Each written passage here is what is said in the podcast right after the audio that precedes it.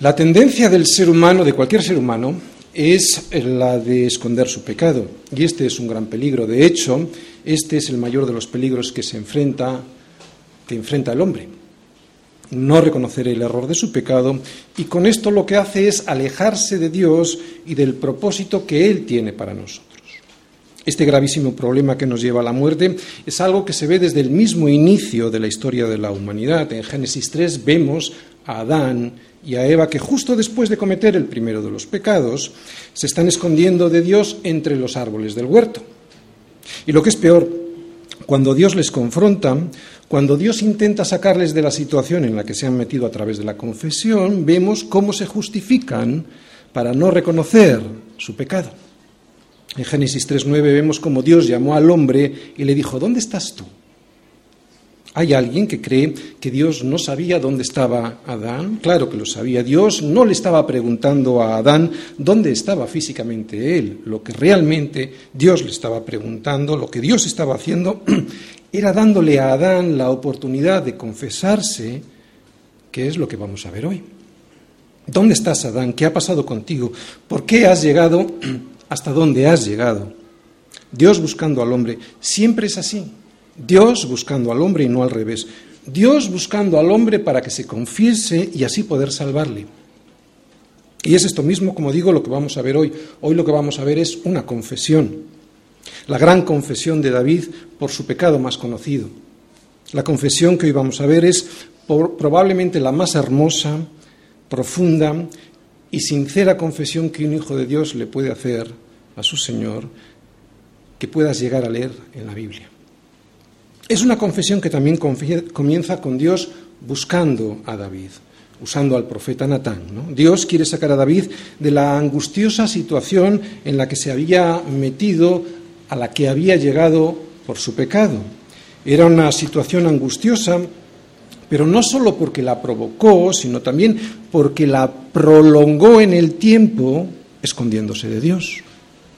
David ahogándose en el mar de sus angustias y Dios echándole el salvavidas que siempre usa con nosotros y que se llama confesión para llevarnos así a la roca que es Cristo. Muchos meses, probablemente un año, llevaba David escapando de Dios y lo que es peor, justificando su conducta. Y eso le había provocado una sequedad tal que hasta se enfermó envejeciendo antes de tiempo. Mientras callé, dice David en el Salmo 32, mientras callé, se envejecieron mis huesos en mi gemir todo el día, porque de día y de noche se agravó sobre mí tu mano. Se volvió mi verdor en sequedades de verano, pero mi pecado te, te declaré y no encubrí mi iniquidad. Es a partir de ahí, a partir de la confesión de David, cuando las cosas empiezan a cambiar en su vida. Si nos fijamos al inicio del Salmo, estamos en el Salmo 51, si os fijáis en el inicio del Salmo, en el encabezamiento y justo antes del primer versículo, en la mayoría de las Biblias dice lo siguiente, al músico principal, Salmo de David, cuando después que se llegó a Betsabé, vino a él Natán, el profeta. ¿Y qué es lo que le dijo Natán a David como profeta de Dios? Bien, yo hoy no voy a ir al segundo libro de Samuel, en el capítulo 11, que es donde viene contada esta historia, porque ya lo hemos leído en muchas ocasiones en nuestra iglesia y casi, casi todos ya la conocen. lo que sí voy a hacer es resumir lo que allí se dice para que aquellos que no lo conocen, pues sepan de qué hablamos. David, rey de Israel, en el momento en que los reyes salían a la guerra, se quedó ocioso en su palacio. ¿Y qué hizo mientras deambulaba aburrido por la terraza de palacio? Pues fijarse en una bella mujer que se estaba bañando desnuda. David envió a sus sirvientes para preguntar quién era ella y le dijeron que era Betsabé, la mujer de Urías, uno de sus mejores soldados en el frente de batalla. David aburrido y en vez de tener en cuenta la palabra de Dios, la tuvo en poco. De esta manera urdió un plan que le salió mal muy mal, francamente mal. Eh, plan que le llevó a la ruina pues a todos los suyos, incluyéndole a él mismo y también al pueblo, al pueblo de Israel. Para llevar a cabo su propósito mandó traer a Betsabé. Se acostó con ella y claro, bingo, se quedó embarazada. Como le salió mal el plan A, preparó un plan B. Intentó traer del frente de batalla a Urias para convencerle de que se fuera a descansar a su casa. De esta manera pensaba David que él se acostaría con su mujer después de tanto tiempo sin estar con ella. Pero con lo que no contaba David es que Urias en ese momento era alguien mucho más íntegro que él. Y es que resulta que por la mañana el rey David se enteró que Urias no había dormido en su casa dentro, sino que había estado durmiendo a la puerta de su casa porque no podía permitirse comer, beber y dormir con su mujer mientras sus hombres dormían en tiendas y peleaban en el frente de batalla. Así que David intentó un plan C, emborracharlo, para ver si así entraba de una vez en la cama con su mujer, pero ni por esas lo consiguió. Claro, lo que pretendía David es que el niño que estaba esperando Betsabé se atribuyese a su marido, a Urias. Digo que ni por esas lo consiguió, por eso urdió, preparó su plan D. Este le salió bien, pero este fue su mayor desgracia. David escribió una carta a Joab, que era su capitán en el frente, en la que le ordenaba que pusiese a Urias en lo más recio de la batalla para que retirándose luego los soldados le dejasen solo allí y fuese asesinado por el enemigo. Y es esto lo que ocurrió. Esta es la historia y habiendo pasado un año de, estos acontecimientos que yo os acabo de decir, vemos en el siguiente capítulo, en el segundo libro de Samuel, en el capítulo 12, al profeta Natán confrontando a David. Y es muy bueno que en casa leáis esta historia, el segundo libro de Samuel, capítulo 12, porque allí Natán expresa de una manera muy clara y gráfica el pecado que cometió David. Si os recordáis, algunos de vosotros sabréis que le explica una historia, una especie de parábola en la que le dice al rey David que había dos hombres, uno rico y otro pobre. El rico tenía muchas ovejas y vacas y el pobre solo tenía una corderita que había cuidado con mucho cariño, incluso le había estado dando de comer de su propia mano. Y que cuando al hombre rico le llegó una visita, en vez de matar alguna, alguna res, algún animal de los suyos, le quitó al hombre pobre su única ovejita. ¿no? Y cuando David dijo, ese hombre debe de morir, Natán le dijo, ese hombre eres tú. Así que David lo que hizo fue sentenciarse a sí mismo. Y aunque mucha gente cree que el problema de David fue no estar en donde debía estar, en el campo de batalla, no fue realmente ese su problema. De hecho, la ociosidad no fue la, la acusación que Dios, a través del profeta Natán, le hizo a David. Lo que el profeta le dijo fue, ¿por qué pues tuviste en poco la palabra del Señor haciendo lo malo delante de sus ojos? A Urias Eteo mataste, heriste a espada y tomaste por mujer a su mujer, y a él lo mataste con la espada de los hijos de Amón. Por lo cual ahora no se apartará jamás de tu casa la espada, por cuanto me menospreciaste y tomaste la mujer de Urias Eteo para que fuese tu mujer. Así que este fue el problema. Tener en poco la palabra de Dios y menospreciarle. En ese momento, y después de relatarle a Natán las consecuencias que se iban a derivar de ese pecado, dijo David, pequé contra el Señor. No dice pequé contra Betsabé o Urias, dice pequé contra el Señor y luego lo vamos a explicar. Y Natán dijo a David, también el Señor ha remitido tu pecado, no morirás. Y esto es lo que vamos a ver hoy. Una confesión de pecado, su confesión de pecado. David tenía que morir. No había sacrificio posible. Tanto el adulterio como el asesinato eran crímenes castigados con la muerte y no, no existía sacrificio prescrito en la ley para cubrir ese pecado. Pero el Señor perdona a David. Más adelante yo voy a entrar muy a fondo en, este, en el misterio de este asunto. Ahora simplemente os diré que la confesión sincera de David le libró de la muerte, exactamente igual que a ti y a mí, la confesión de nuestra situación de pecado delante de Dios nos libró de la muerte eterna. Mi pecado te declaré y no encubrí mi iniquidad, dice David en el Salmo 32 sobre este incidente.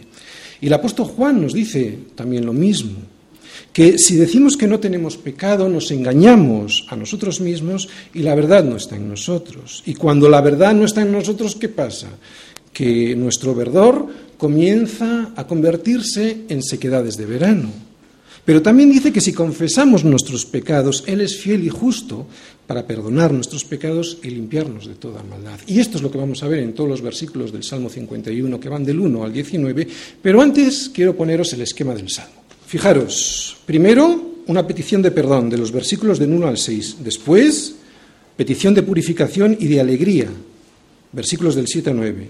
En tercer lugar, petición de renovación, los versículos del 10 al 12. En cuarto lugar, petición de servicio, los versículos del 13 al 17. Y en quinto lugar, petición de restauración al pueblo, versículos del 18 al 19.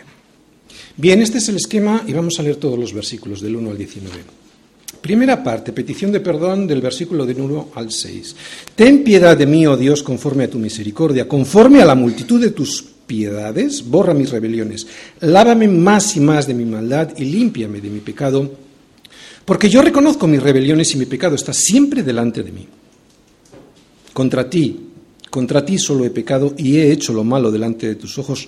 He hecho lo malo en tu propia cara, Señor, y quiero reconocer esto para que seas reconocido justo en tu palabra y tenido por justo, por puro en tu juicio. O sea, Señor, tienes toda la razón al declararme culpable, no puedo alegar que soy inocente, y aunque, versículo 5, en maldad he sido formado y en pecado me concibió mi madre, no puedo justificarme, porque aunque soy malo de nacimiento y desde antes de nacer ya era un pecador, versículo 6, he aquí tú amas la verdad en lo íntimo y en lo secreto me has hecho comprender sabiduría, por eso no puedo justificarme.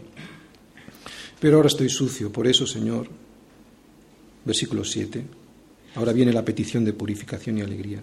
Purifícame con hisopo y seré limpio. Lávame y seré más blanco que la nieve. Señor, ya he sufrido mucho, así que, versículos 8, hazme oír el gozo y la alegría y se recrearán los huesos que has abatido. Señor, sí, el sufrimiento lo agradezco porque me ha hecho entender mi situación, pero devuélveme la felicidad. Y versículo 9, esconde tu rostro de mis pecados y borra todas mis maldades.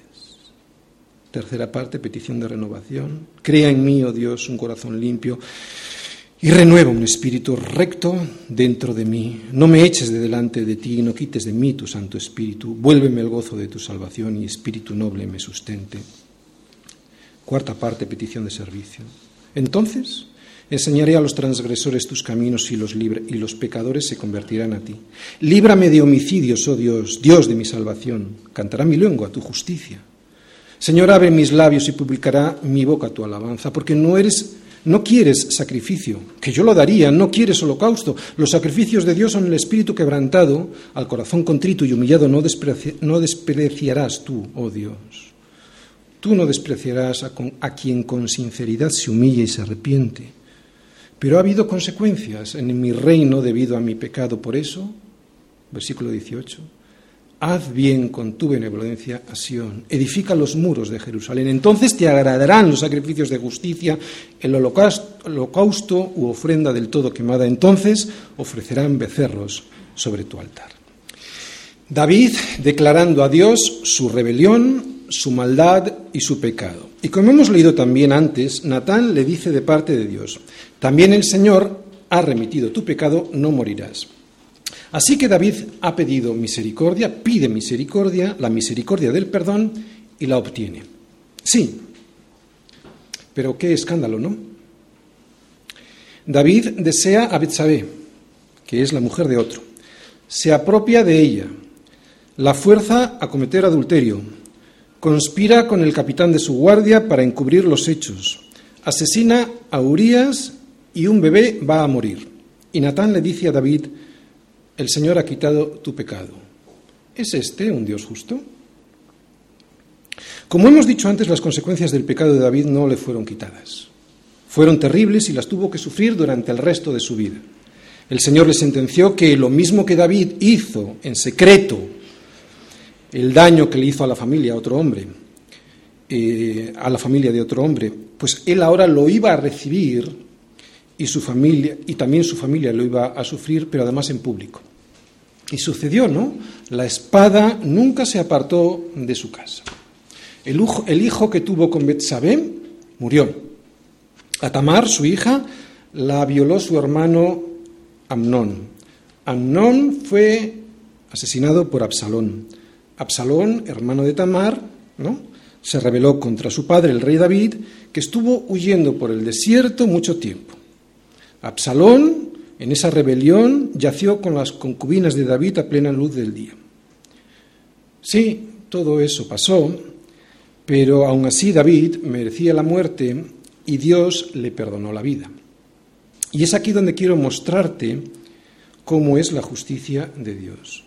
Esa que recibió David la misma que hemos recibido los que habiendo sido merecedores de la muerte, porque la paga del pecado es la muerte, esa misma misericordia del perdón la hemos recibido nosotros cuando hemos puesto nuestra confianza en Cristo. Quiero mostrarte cómo es Dios en su justicia y en su misericordia. Quiero mostrarte que cuando el pecado abundó, sobreabundó la gracia. Quiero mostrarte a Cristo en el Antiguo Testamento Quiero mostrarte a Cristo en este salmo, quiero mostrarte cómo David está mirando a Cristo aun sin ser plenamente consciente de ello, porque en la misericordia de un Dios que iba a proveer un sacrificio necesario para solventar su pecado, David todavía no sabía cómo lo iba a hacer. Antes nos preguntábamos cómo era posible que Dios fuera justo perdonando a David. Pues Pablo nos lo dice en Romanos 3, que la justicia es por medio de la fe que es en Jesús. Jesús es a quien Dios puso como propiciación por medio de la fe en su sangre para manifestar su justicia, la justicia de Dios. O sea, que Dios no estaba mirando para otro lado en el momento en el que perdona a David. Lo vuelvo a leer, ¿de acuerdo? Pablo, en Romanos 3, nos dice que la justicia de Dios se manifiesta de la siguiente manera, es a través de Jesucristo y se manifiesta de la siguiente manera. A Jesús, a quien Dios puso como propiciación por medio de la fe en su sangre, para manifestar su justicia, o sea, Dios no es injusto perdonando a David, a causa de haber pasado por alto en su paciencia los pecados pasados, los de David también, con mira de manifestar en este tiempo su justicia, a fin de que Él sea el justo y el que justifica al que es de la fe de Jesús. Propiciación significa apartar la ira justa de alguien mediante la satisfacción de una justicia, de la justicia que se ha violado. ¿De acuerdo? Lo vuelvo a repetir. Propiciación es apartar la ira justa de alguien mediante la satisfacción de la justicia que se ha violado. Y esto es lo que hizo Cristo en la cruz. Él se puso en mi lugar, soportando todo el peso de la ira del Padre que estaba sobre mí por mi desobediencia. Así pues, su justicia ha quedado satisfecha y su ira retirada por cuanto Cristo ya pagó por la condena de todos mis pecados, si es que he puesto mi confianza en Jesucristo. Ahora ya podemos entender mejor las palabras de Romanos 3 y su posible relación con David. El Padre expuso públicamente al Hijo como propiciación, o sea, como pago justo que era necesario hacer por el pecado de David. Pago que se hace efectivo por medio de la fe en la sangre derramada de Cristo para manifestar su justicia, la justicia del Padre. Por eso Dios puede pasar por alto los, pecados pasados. Y esto es exactamente lo que hizo Dios con David. Él pasó por alto el pecado de David con la mira de manifestar en este tiempo su justicia a fin de que Él sea declarado justo y el que justifica al que tiene la fe en Jesús. De otro, dicho de otra manera, a ver si lo entendemos mejor. Dios no pasa por alto sin más el pecado de David como quien mira para otro lado. No. Dios lo que está haciendo con David es mirar hacia adelante. En el momento en el que perdona a David, Dios Padre está mirando hacia adelante, eh, no mira para otro lado, y lo que está viendo en ese momento es la muerte de su hijo en la cruz, está viendo a aquel que moriría en el lugar de David. De esta manera la fe de David en la misericordia de Dios, en la propiciación que Dios iba a proporcionar a través de Cristo, hace que los pecados de David sean contados como los de Cristo, transferencia de pecados, de David a Cristo, y también que la justicia de Cristo sea contada como justicia de David, o sea, transferencia de la justicia del Hijo a David, en la fe y confianza de ese sacrificio que iba a suceder. David inocente, por lo tanto, de sus, sus pecados, los de David, pasan a Cristo y David justificado, o sea, la justicia de Cristo pasa a David.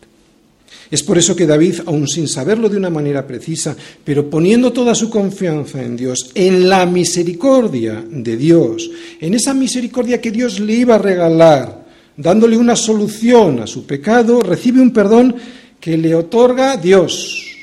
No porque Dios mire para otro lado, sino en base a un sacrificio que consiguió Cristo siglos después, muriendo por David, sí, también muriendo por David, en la cruz. Y es que solo la sangre de Cristo limpia. También a David. Solo Cristo salva. También a David. Por eso tengo que dejarme ser limpiado por Cristo, porque el pecado es algo serio, muy serio, Salmos 51. Es tan serio que Dios mismo decidió venir a morir por un pecado que ni siquiera era suyo. Por eso el reino de los cielos está basado en la justicia, porque no tolera el pecado. Por eso el reino de los cielos está basado en esta justicia, pero también en el amor y la misericordia para regalarnos esa justicia. El reino de los cielos está basado en la justicia. Pero claro, como nosotros no tenemos esa justicia, porque Dios es justo, está basado en la justicia, pero como no tenemos esa justicia y seríamos muertos, la paga del pecado es muerte, también está basado en la misericordia y en el amor. ¿Para qué? Para que a través del amor y de la misericordia pueda regalarnos esa justicia que necesitamos. Esa justicia que ni tú ni yo tenemos. ¿Para qué? Pues para que no perezcamos, para que no muramos. Vino porque el pecado estropea todo lo que toca, el pecado hiere a la creación, te hiere a ti y hiere a todo el que rodea el pecado. El pecado te mata. El pecado es algo serio, muy serio. Si el pecado no fuese algo tan serio, el Padre no hubiese tomado la decisión tan drástica de enviar a su Hijo a pagar y a pesar de eso, muchos cristianos hoy en día siguen quitándole importancia al pecado. Creen que como Dios es bueno, pues va a pasar por encima del pecado, pero no es así. De hecho, no ha sido así porque Dios ya pagó y eso se ve en la cruz. La importancia y la gravedad del pecado se ve en la cruz.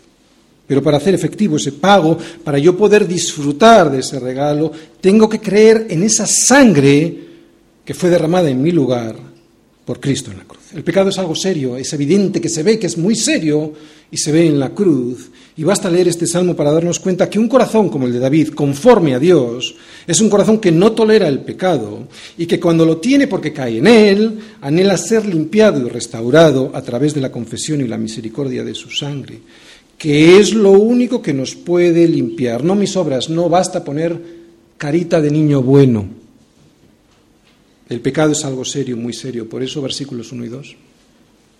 Ten piedad de mí, oh Dios, conforme a tu misericordia. Conforme a la multitud de tus piedades, borra mis rebeliones. Lávame más y más de mi maldad y límpiame de mi pecado.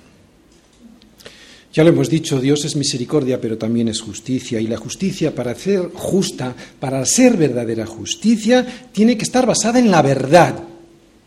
O sea, no podemos mirar hacia otro lado y obviar la verdad, porque si no, no recibiremos la justicia. Por ejemplo, no se puede hacer justicia cuando un veredicto, cuando un veredicto está basado sobre el testimonio de alguien que está mintiendo.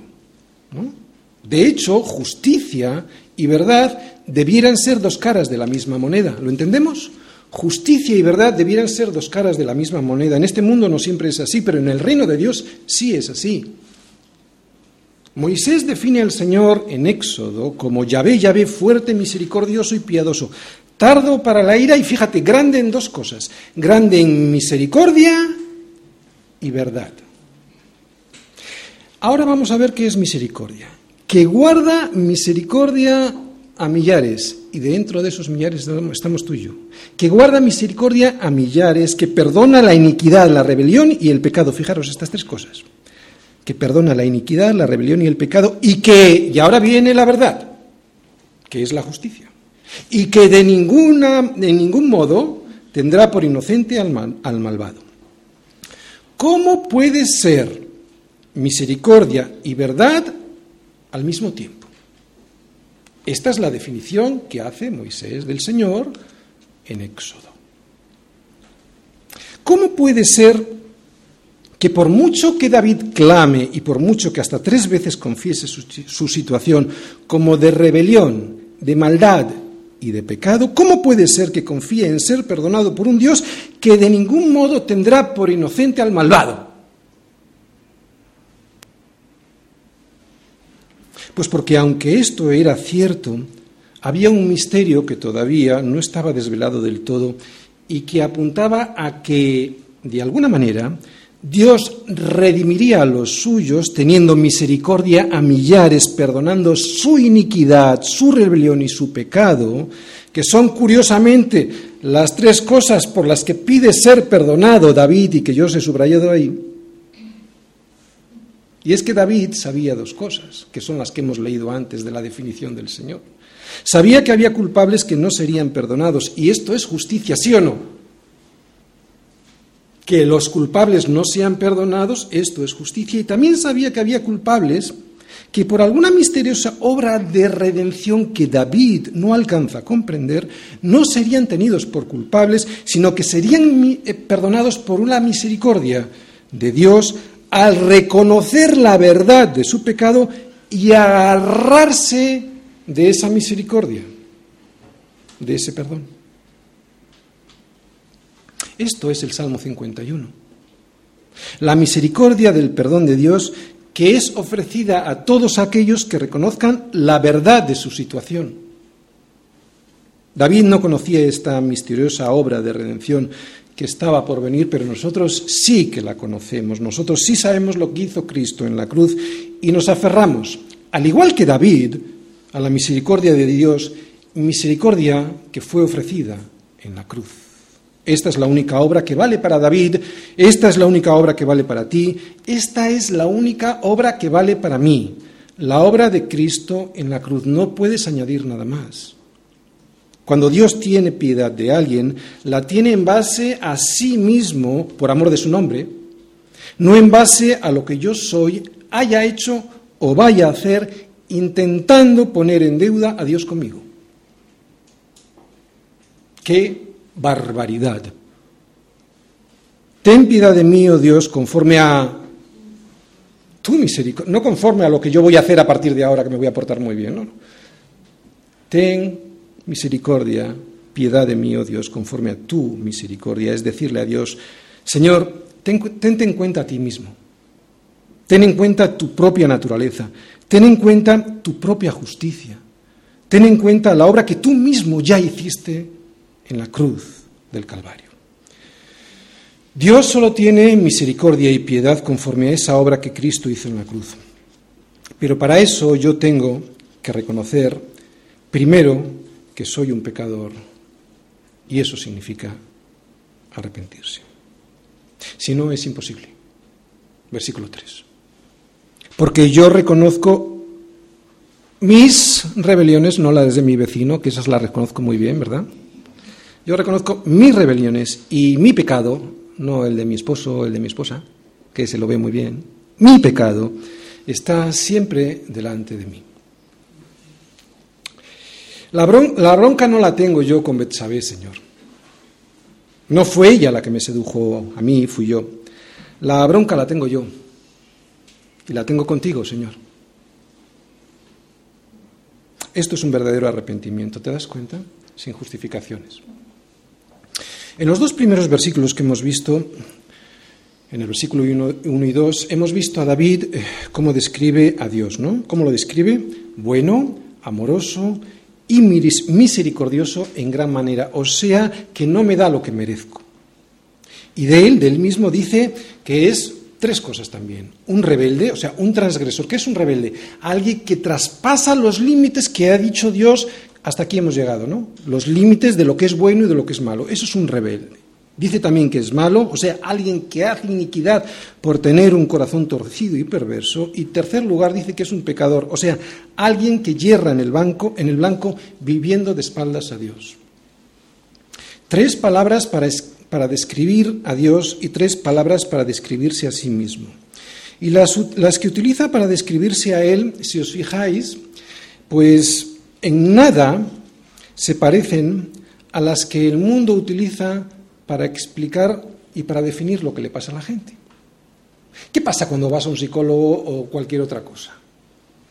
Es que tienes un problema porque tu papá, o en el colegio, o la sociedad, tu marido, ¿cómo no vas a tener este problema? Tu marido. ¿no? Lo que David dice no se parece en nada a las justificaciones que el mundo pone. Por eso pide ser lavado, limpiado y que sus pecados sean borrados. Lavar,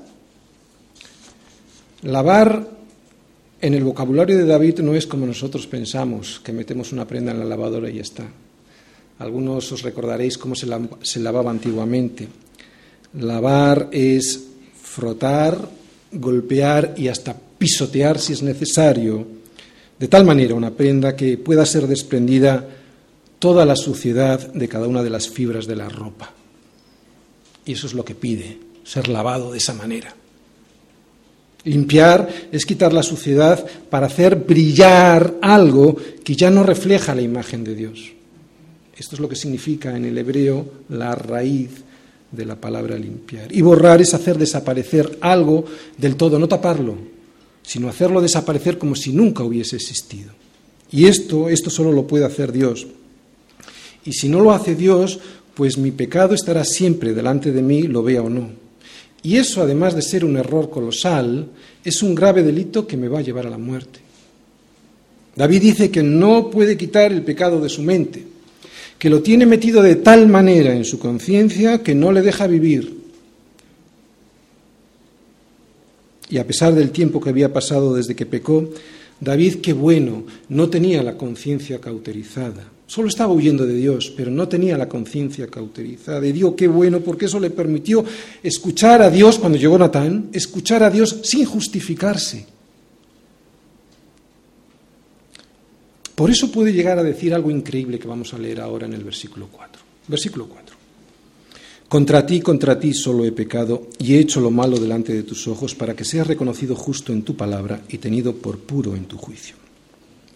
Esta afirmación es algo sorprendente porque ¿qué quiere decir David con contra ti, contra ti solo he pecado y he hecho lo malo delante de tus ojos? ¿Que Urias, Betsabé y el bebé que tuvo David con ella no sufrieron las consecuencias del pecado de David? No, evidentemente no. Betsabé fue desgraciada, Urias fue asesinado vilmente por David y el bebé murió. Y todo esto son las consecuencias del pecado de David y también las consecuencias de a, los que rodeaban a David. Lo que realmente quiere decir esta exclamación tan profunda de David ante Dios es que, aunque esas acciones contra los demás constituyen a veces faltas, a veces delitos y a veces delitos gravísimos, la inmensidad del pecado es algo que solo afrenta a Dios directamente a Dios. Lo que hace de un pecado pecado, no solo un delito, es que es un ataque contra Dios mismo. Es como si tú y yo le escupiésemos a Dios a la cara. Pecar es pecar es hacerlo delante de Él, porque Él es omnisciente, lo sabe todo, y está omnipresente delante de tus ojos. Por eso a un cristiano le afecta tanto el pecado, porque sabe que cuando cae en él, en el pecado, Dios lo sabe. Dios está mirando, Dios está presente. Y por lo tanto es como si le estuviese escupiendo en ese mismo momento en la cara a Dios. ¿Y a quién escupes? Pues aquel que es bueno, amoroso y misericordioso en gran manera. Por eso a un cristiano le afecta tanto el pecado, porque sabe que está ofendiendo a aquel que ha llegado a entregar a su propio Hijo como propiciación, como pago, como justa causa que suple nuestra injusta, nuestra causa injusta. Es por eso que nos afecta tanto el pecado, porque yo sé que estoy ofendiendo a aquel que me ama, aquel que más me ama, yo sé que estoy ofendiendo a aquel que desea perdonarme otra vez. Pero hay más. David dice otra cosa más. Él está siendo juzgado y sin embargo reivindica el honor de Dios en ese juicio. David no se justifica, no se defiende, no se escapa. Él dice que el único que ha fallado es él y que por lo tanto el único que debe de llevarse toda la culpa es él. De esta manera deja a Dios libre de toda injusticia, reconoce pues que Dios es justo y recto y que puede enviarle al infierno porque es eso lo que se merece y sin que cometa Dios ninguna injusticia en ello. Por eso este arrepentimiento es un auténtico arrepentimiento. Muchos de nosotros hubiésemos echado la culpa o parte de la culpa a otros o a las circunstancias, ¿no? Es que ella me provocó, estaba bañándose desnuda. Es que pasaba por un momento de debilidad, Señor. Es que uno es muy macho. Es que es que la mujer que me diste, es que es que la serpiente me engañó y algunos incluso le echan la culpa directamente a Dios. Pero no sería un verdadero arrepentimiento cuando me justifico y le echo la culpa o parte de la culpa a los demás. No, no, no, contra ti, contra ti, es lo que está diciendo David, solo he pecado y he hecho lo malo delante de, de tus ojos, no me justifico para que seas tenido o reconocido justo en tu palabra y tenido por puro en tu juicio y si todavía puedo respirar es por pura misericordia porque yo no me lo merezco.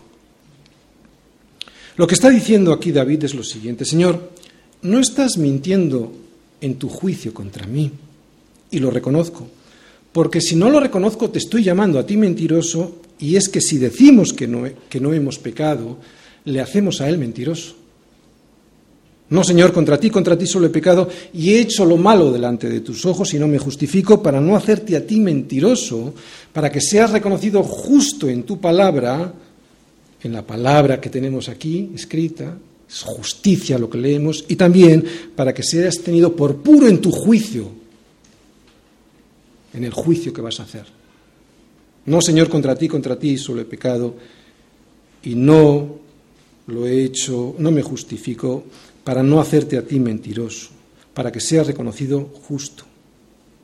Y no me importa pasar por la vergüenza de la confesión, pero el anhelo de mi alma es que seas reconocido justo, que es todo lo contrario a lo que mucha gente o de lo que mucha gente hace y pretende, que es culpar a Dios, juzgarle a Él para condenarle. Lo habéis oído muchas veces, ¿verdad? No me importa reconocer lo que por otra parte es verdad, que mi maldad y mi pecado están siempre delante de mí y que tú eres bueno. Este pues sí que es un verdadero arrepentimiento porque está centrado, fijaros, en Dios y en la ofensa que se le ha hecho a Dios y no en las consecuencias que le llegaron y de las cuales ni se queja.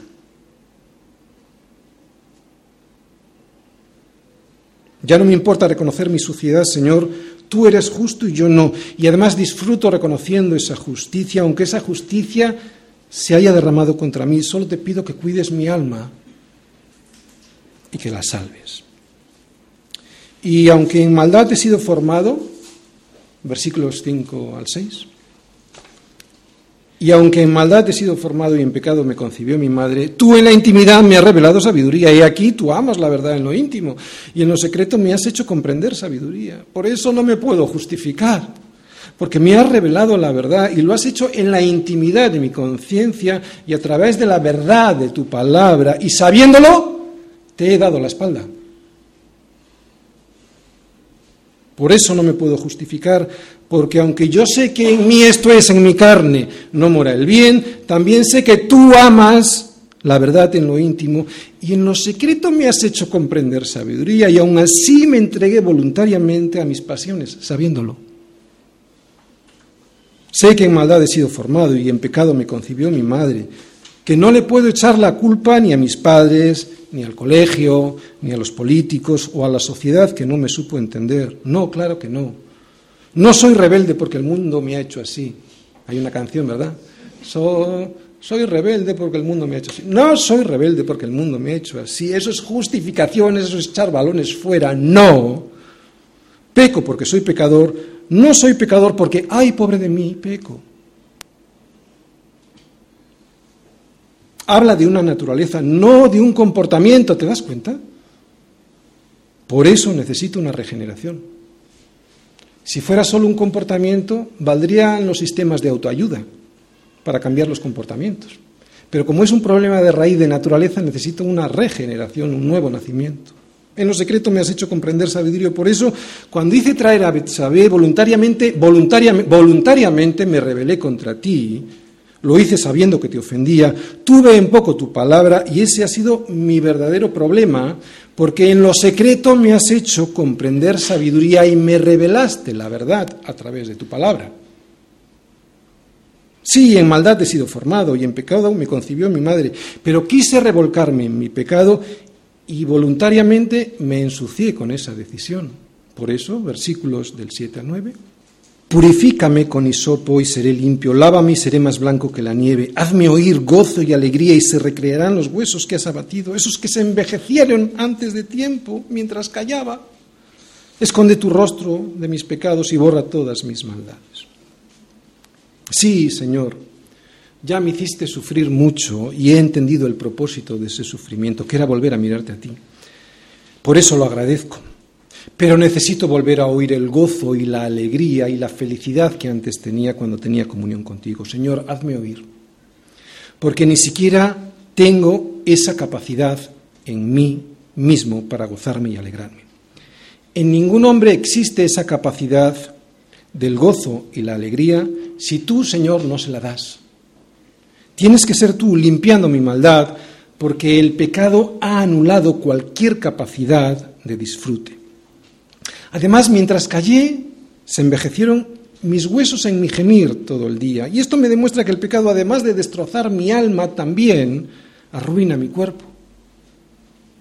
Por eso, Señor, esconde tu rostro de mis pecados y borra todas mis maldades. Y sí, hazlo, pero te pido que hagas algo más, porque no quiero volver a caer. Versículos del 10 al 12. Crea en mí, oh Dios, un corazón limpio y renueva un espíritu recto dentro de mí. No me eches de delante de ti y no quites de mí tu Santo Espíritu. Devuélveme el gozo de tu salvación y espíritu noble me sustente. Y es que no basta pedir perdón para resolver el problema. Sin un nuevo corazón, sin una nueva creación, sin nacer de nuevo, es imposible, primero, dejar de pecar y segundo, entender las nefastas consecuencias que trae el pecado. Es imprescindible que Dios actúe en el corazón creando una nueva naturaleza, porque si no, la vida del creyente se convertiría en un ciclo infinito de perdón, petición de perdón, y vuelta a la desobediencia a Dios. Petición de perdón y vuelta a desobedecer a Dios. Y crear no lo puedo hacer yo, solo lo puede hacer Dios. Crear lo que es crear, eso solo lo puede hacer Dios y por misericordia. Mirad, cuando el ser humano dice que ha creado algo no es verdad. ¿De acuerdo? Porque el ser humano lo único que puede hacer es transformar algo que ha sido creado previamente. ¿De acuerdo? El, ser humano no tiene capacidad para crear. Solo lo puede hacer Dios. Por eso se dirige de esta manera al Señor. Crea, en mí. ¿no? De hecho, la palabra en hebreo que se ve en este salmo, crea en mí, es la misma que se usa en Génesis para hablar del acto de creación de Dios en una tierra que llegó a estar desordenada y vacía, que es como está de desordenado y vacío el corazón que no tiene, el corazón del hombre que no tiene a Dios. Crea en mí, oh Dios, un corazón limpio. Esta es la revelación del nuevo nacimiento que se ve en los evangelios. Pero David también dice otra cosa. Dice, no me eches de delante de ti. Y es que fijaros, a David le aterraba la idea de repetir la experiencia que vio en el rey Saúl. Saúl fue el escogido de Dios para ser rey, pero también fue rechazado por Dios debido a su orgullo, a su orgullo, a la desobediencia y a la justificación de esa desobediencia. Así que Saúl, aun siendo habiendo sido elegido por Dios para ser rey, terminó muy mal y esto que lo vivió muy de cerca David marcó para siempre su experiencia, por eso le ruega a Dios ahora que a él no le pase eso, ¿no? No me eches de delante de ti como le ha ocurrido a Saúl, solo faltaba decirle eso. Dice más, vuélveme el gozo de tu salvación, le pide David. Mira, cuando a Saúl le fue quitado el reino, su única preocupación era que el pueblo de Israel no le reconociera a Saúl como el rey. Esa era la única preocupación que tenía Saúl. Pero no David. A David ya no le importaba ser el rey. Lo único que quería era que el Señor, y lo vemos en este salmo, le devolviera la comunión con Él y el gozo de la salvación y vindicar de esta manera su justicia, que él era justo y David no. Y dice otra cosa más, dice, no quites de mí tu Santo Espíritu. Y esto lo que quiere decir es que el Espíritu Santo en el Antiguo Testamento reposaba sobre, ¿de acuerdo? Reposaba sobre, no vivía dentro, reposaba sobre aquellas personas que Dios elegía y capacitaba para ser mediadores entre él y su pueblo. Eran capacidades de varios tipos, eran capacidades espirituales, administrativas, de sabiduría y militares. El Espíritu Santo, como digo, no vivía dentro, sino que desde afuera inspiraba a reyes, a profetas y sacerdotes para que de esa manera pudieran tener instrucción de Dios, el pueblo pudiera tener la instrucción de Dios y también saber cómo administrar el Estado, sabiduría para poder dar a los demás e, información o sabiduría o inteligencia militar para vencer a los enemigos. Pero hoy no es así. Hoy el Espíritu Santo entra a vivir dentro del creyente y no se marcha nunca. Se puede poner triste, se puede poner triste por no vivir una vida tú una vida acorde con la voluntad de Dios, como dice Pablo a los Efesios, ¿no? Y no contristéis al Espíritu Santo de Dios, con el cual fuisteis sellados para el día de la redención. Pero no se marcha nunca, porque estamos, ¿cómo? Sellados. Somos templo del Espíritu Santo y el Espíritu Santo mora dentro de nosotros. Al Espíritu Santo se le puede afligir, se le puede causar dolor y tristeza. Recuerda que es una persona, ¿de acuerdo? Por eso se le puede afligir, causar dolor y tristeza, pero si estás sellado por él, como están selladas, por ejemplo, las ovejitas, para que el pastor sepa cuáles son las suyas y no se las quite nadie, es un sello que se pone a fuego y no se va nunca, ese es el Espíritu Santo, es imborrable, no se va nunca. La marca, el sello, es el Espíritu Santo. Y si alguno no tiene el Espíritu de Cristo, no es de Él. Así que nosotros no tenemos que pedir como pide David, no quites de mí tu Santo Espíritu, porque eso ya no es así. Lo que sí puede suceder ahora es que lo contristemos. Y esto es lo que hay que pedir ahora, no contristar al Espíritu Santo para que cuando sentimos que no estamos haciendo eso que sí debiéramos de estar haciendo, o sea, cuando hacemos las cosas mal, me vuelva el gozo de su salvación y espíritu noble me sustente. Y si esto no es así, mientras tanto, mejor pido lo que hasta aquí pide David y me quede ahí. No vaya a ser que mi testimonio en casa sea una vacuna contra el Evangelio para mis hijos y mis vecinos y todo por justificarme. Esto le sucedió a David, la justificación, escapándose de Dios durante un año. Esto me sucedió a mí durante casi 20 años. ¿Y a ti? ¿Llevas mucho tiempo así igual? Sintiendo que el Espíritu Santo está triste y que por eso no tienes el gozo de su salvación? Mira, lo que acabamos de ver hoy no es lo que muchas veces vemos por ahí, que se llama la oración del pecador. ¿no? Eh, pensando que con esa oración pues, pueda llevar a alguien a Cristo o recuperar la comunión perdida con Dios. No. Eso no vale de nada si no hay en el corazón este mismo anhelo que vemos en David. Entonces, solo entonces, cuando haya este anhelo y haya sido perdonado y rehabilitado, solo después de haber sido perdonado, renovado y restaurado, Solo después de haber sido habilitado por Dios, entonces, solo entonces, no solo entenderé la palabra de Dios, sino que seré capaz de enseñarla a los demás y tendré su autoridad para poder hacerlo. Versículo 13. Entonces enseñaré a los transgresores tus caminos y los pecadores se convertirán a ti. Bien, el centro del evangelismo siempre, siempre, siempre es la palabra de Dios y no la experiencia personal de nadie.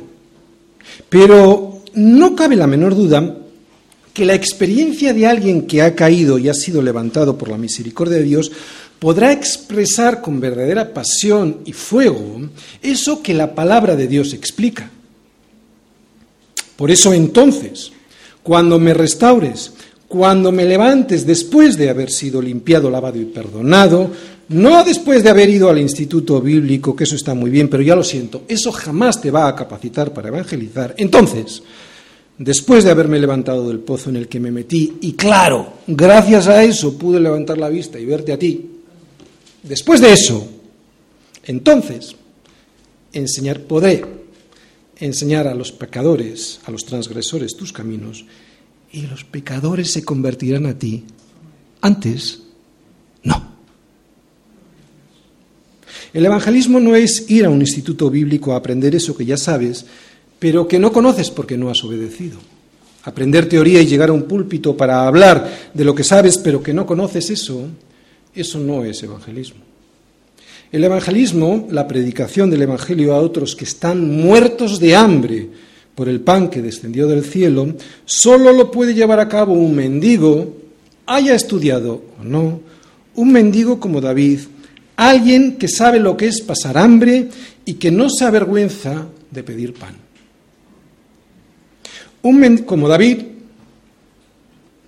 clamando. Un mendigo al que se le ha mostrado dónde se encuentra el pan que descendió del cielo. ¿Y sabes dónde se encuentra?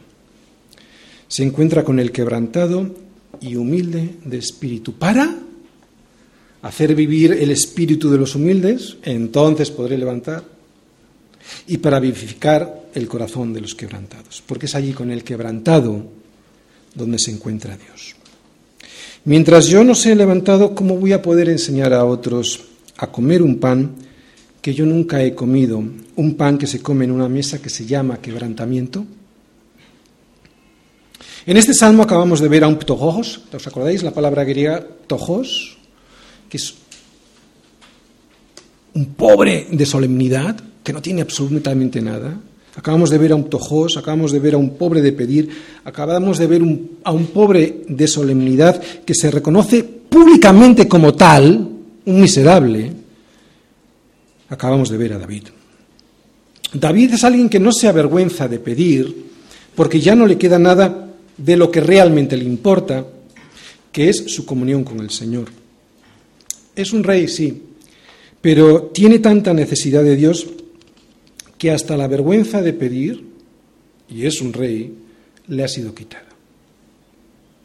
Y antes de pedir por su pueblo, que también había sido afectado por su pecado, vuelve a pedirle a Dios que no desea caer en otro asesinato como el de Urias, porque la vida, sin poder llevar a otros al pan de salvación, ya no tiene sentido para él, ya no le trae alegría y cierra sus labios.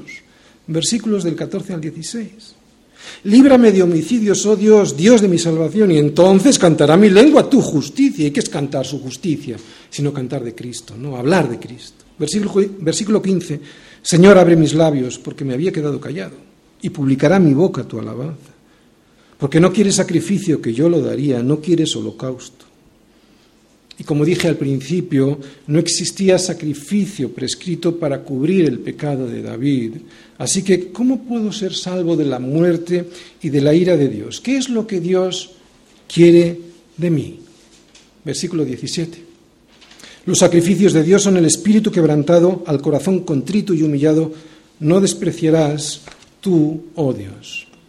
Este es el único sacrificio que Dios acepta, ¿de acuerdo? Este es el único sacrificio. ¿Hay que venir a la iglesia? Sí.